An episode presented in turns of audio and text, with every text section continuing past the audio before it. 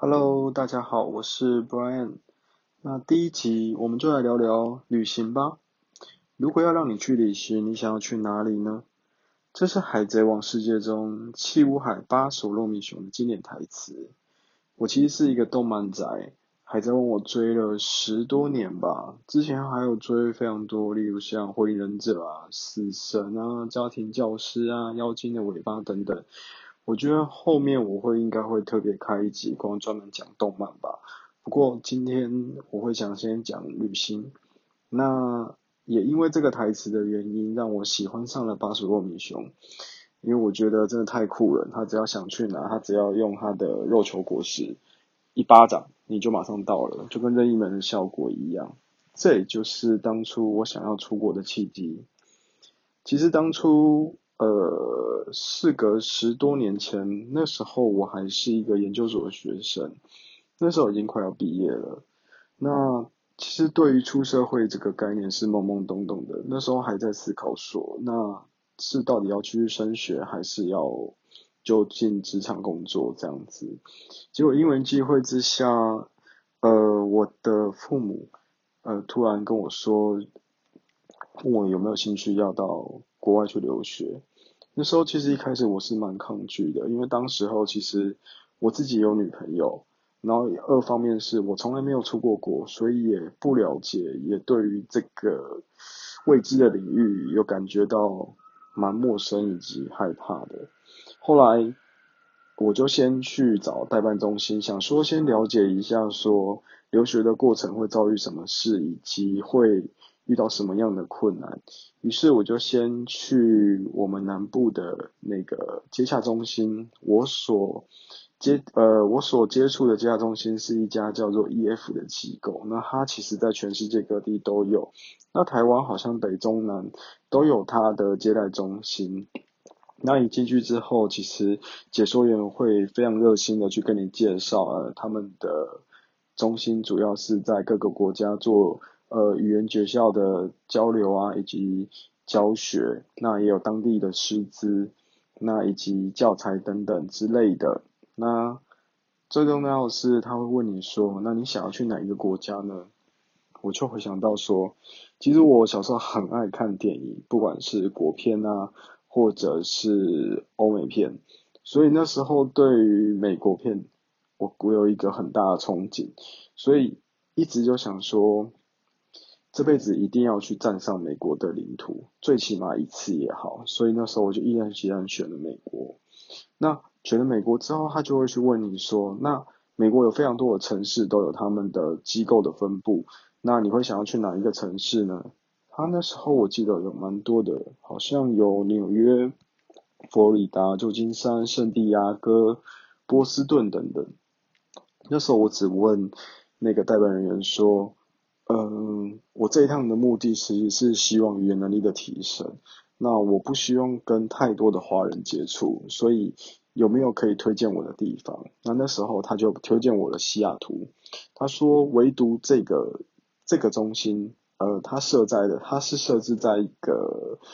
艺术大学的附设语言学院，所以它是一个学校的结构。不像其他地区都是在城市，就是比较像补习班那样子，所以他觉得，呃，如果我去那边，应该会有一个比较好的学习环境，以及华人相对会减少，因为毕竟呃离市区非常的远，所以我就毅然决然选择了那里。然后选择了之后呢，他就会去跟你说，那你需要准备的，包括机票。包括签证以及所需花费的金额，我相信大家最关切的应该就是金钱了，因为大家总觉得说好像出国留学就是要花很多钱，我觉得没错，在当时候的我来讲，其实也是非常蛮大蛮庞大的一个金额，不过因为。我一直都有在工作，我从高中就开始打工到研究所毕业，我的工作从来没有间断，所以其实我也有攒累了一些的储蓄金，再加上父母的支持，所以也让我促成了这一次出国的愿望。那那时候我记得他跟我说，一个学期他是分半年期跟九个月一期，他好像没有一年制的，其实我有点忘记了。那时候我选择的是九个月的，那他的学费大概是四十多万，接近五十万左右。那这只是光学杂费，那但不包含住宿。这时候他就问你说：“那如你要住哪里呢？你是想要住学校的宿舍，还是说去住寄宿家庭，也就是 house family？” 但住 house family 的好处就是你不需要额外再多花费，因为它好像就已经包含在学杂费里面的。可是如果你是要住宿的话，你每个礼拜都还需要再多缴个，我忘记是几百块的美金。对，所以那时候因为经济的考量，而且我又想说，如果做 house family，我应该可以跟当地的美国人有更多的接触，所以我就毅然决然选择了，好吧，那我就做 house family 好了。而且我要住尽量离市区远一点的 house family，然后。代办人也很热诚的帮我安排了这样子，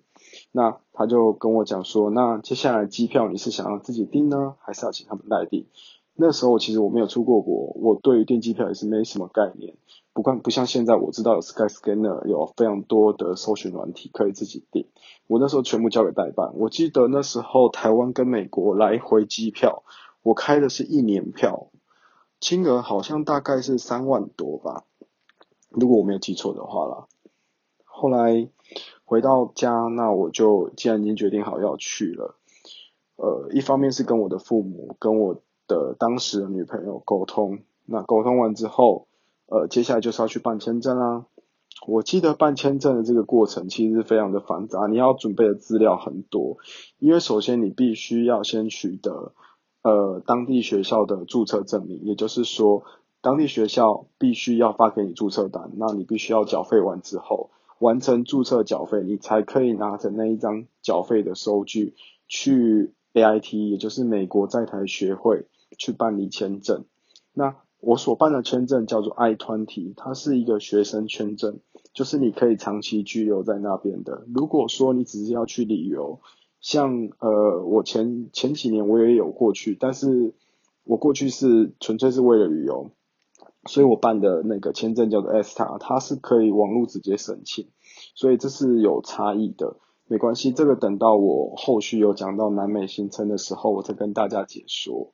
那在办理 I-20 的时候，它的程序我记得非常的复杂，而且我花了至少半天的时间在那边哦。然后进入 AIP 里面，它其实里面跟你面谈的都是美国人，那他基本上他就是会问你说。哎，你要去那边做什么？那你有亲戚在那边吗？你有朋友在那边吗？你有要在那边工作吗？等等之类的。那所以你就是回答他问题，他会去审核说你到底符不符合要件。那如果 OK 的话，他才会给你这样的学生签证，也就是 I 团体。那过了之后，我觉得大家最关心的应该是，哎，那出国留学究竟是不是需要有非常好的语言能力等等之类的？我必须跟大家说，我在出去之前的英文能力啊，可以说是极差吧。我记得我高中时代，英文每一次不论是小考啊、月考啊，甚至是最后的毕业考，我几乎没有一次及格过。所以我记得那时候我毕业考的时候，我好像重复考了两三次吧，好不容易才过关，也才拿到毕业证书。所以到了大学研究所就更不用讲了，我几乎没有用到什么英文。然后研究所的查论文啊、查 paper 也都是一直不断靠 Google 翻译，所以不需要说有你有多么好的语言能力才需要去，而是我觉得对于出国的心态，我觉得这个真的就是要拿捏好，要了解自己以及认识自己，那你去做这个决定才不会后悔这样子。那至于语言能力真的是其次，只要你敢说。那基本上，当地的美国人都不会笑你，因为大家都知道你外国人嘛，所以我觉得这个都是还好，所以大家对语言能力上就不用太多琢磨。再来就是行李的准备喽，因为我对西雅图其实一点概念都没有，我甚至连那部电影叫做什么《西雅图夜未眠》我都没有看过，所以基本上我对这个地地名是陌生的。所以那时候在准备行李的时候，我又刚好是南部小孩，所以我的衣橱里面全部都是短袖短裤，我甚至连外套都都很少，所以我记得我带去的行李里面，大部分、绝大部分都是短袖短裤，完全没有带长袖，因为我没什么长袖。然后带了一件薄外套，然后我就想说，嗯，那边不是学校吗？那应该会有篮球场吧？所以我还带了一颗篮球，所以我就是一个非常简单的二十寸的行李箱，然后一颗篮球就出发去美国了，够狂了吧？然后那时候其实家人都怕我会在那边不适应啊，会在那边呃。会孤单一个人，可是因为我这个人就是天生反骨，你知道吗？又觉得爱冒险，所以基本上我都不太害怕，我都觉得哦没关系，就是我去了应该就 OK 的这样子。所以我记得当天，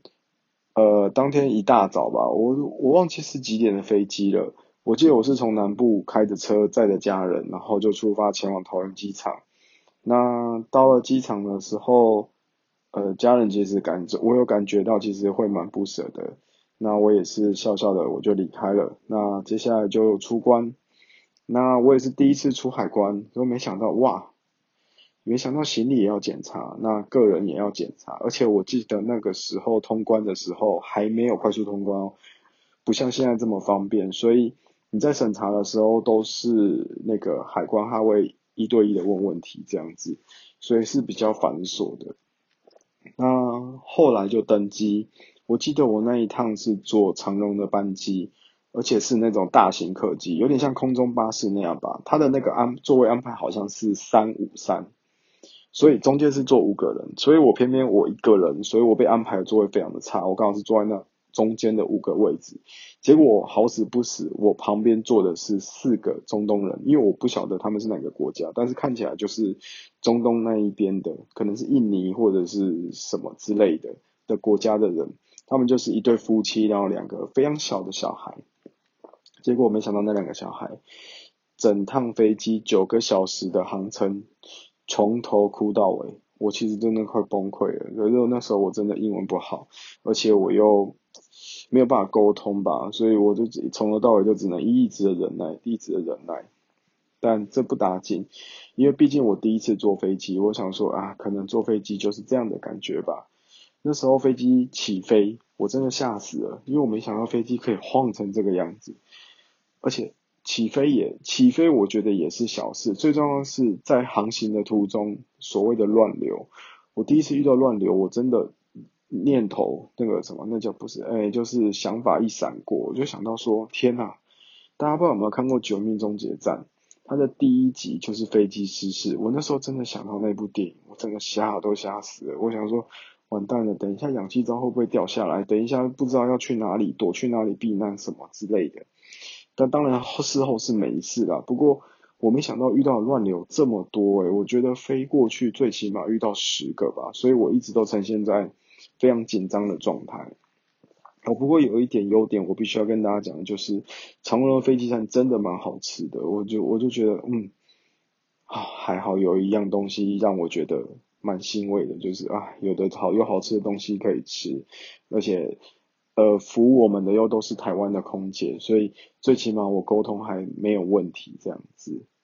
接下来都准备到美国喽。我记得快要入境的时候，呃。空姐都会拿给每一个人入境卡，就是每就是你必须要去填写你的基本资料，以及所要住宿的地方等等之类的。可是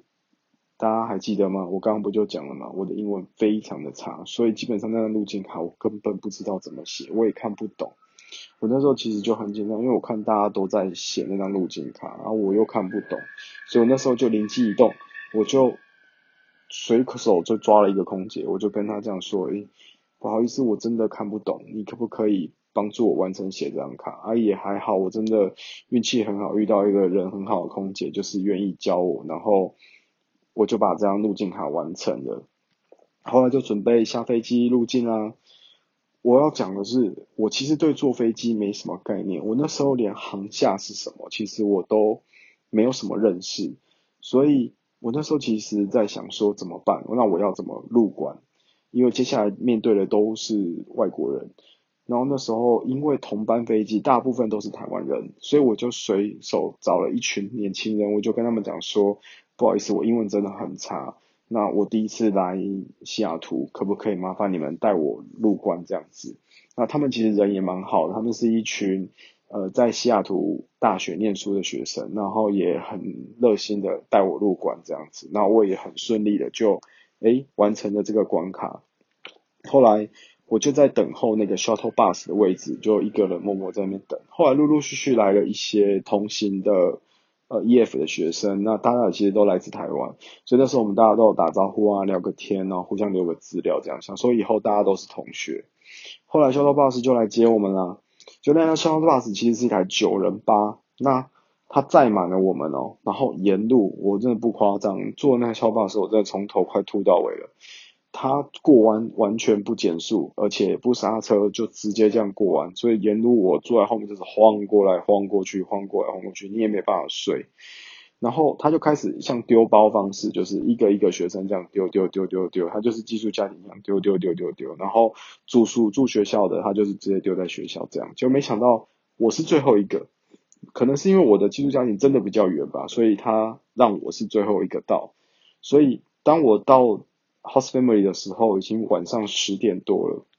我那时候曾经有想说，他该不会要把我带去哪里，要把我丢包什么吧？因为我其实一个人，然后语言又不通，那时候其实真的是有点害怕。不过还好，后来平安抵达了。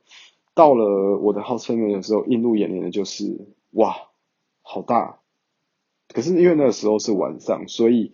我其实没有诶完全的看到整个。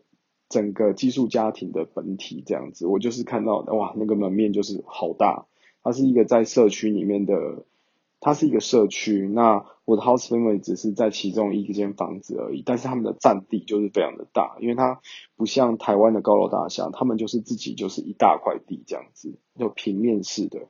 然后我就见到我的 home 爸跟 home 妈，我的 home 妈跟 home 妈也是超级热情，让我吓到那种，因为。他们两个都很高，我轰爸应该是有一百八十五公分，我轰妈最起码有一百七十五公分，然后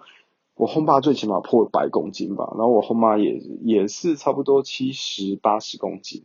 然后两个人都熊抱我，我整个傻眼，因为我想说以我的身高要熊抱我也不简单，但是他们真的有办法熊抱我，然后那个壮硕的身材，然后而且那个抱不是像华人这样蜻蜓点水这样，他是很用力给你抱下去。我当然也是有吓到了，因为我我毕竟来自台湾，所以我也没有感受过这样的文化，我也是觉得蛮新奇的。然后后来他们就跟我介绍了，基本一下介绍了一下，哎，我所需要处未来未来一年内我所要处的厨房啊、客厅啊、浴室啊，以及介绍我的房间。然后后来就因为他们觉得时间晚了，就让我赶快进去休息。然后回到房间之后，我才真的松懈下来。这时候我就想说，嗯。那我应该要跟家人跟我女朋友联络一下，后来我就想说，那我需要网络，可是你也知道，我当时真的英文太烂，我想说网络网络怎么讲，然后我那时候就想到啊，那个 Windows 的那个 IE，它的那个图示上面不是有写说什么 Internet，然后浏览器嘛，然后我就想说啊，好 Internet，我就冲去跟我的后妈讲说。呃，我需要 internet，然后他就听不懂哈，他就说啊，我说我要 internet，然后后来就是我用笔的，然后他才了解说哦，我要网路这样，其实就是我要 WiFi 啦，然后他就给我他们家的 WiFi 密码，我连线，然后就终于可以登上，然后也顺利的跟我家人的联络，然后跟我女朋友报个平安这样子，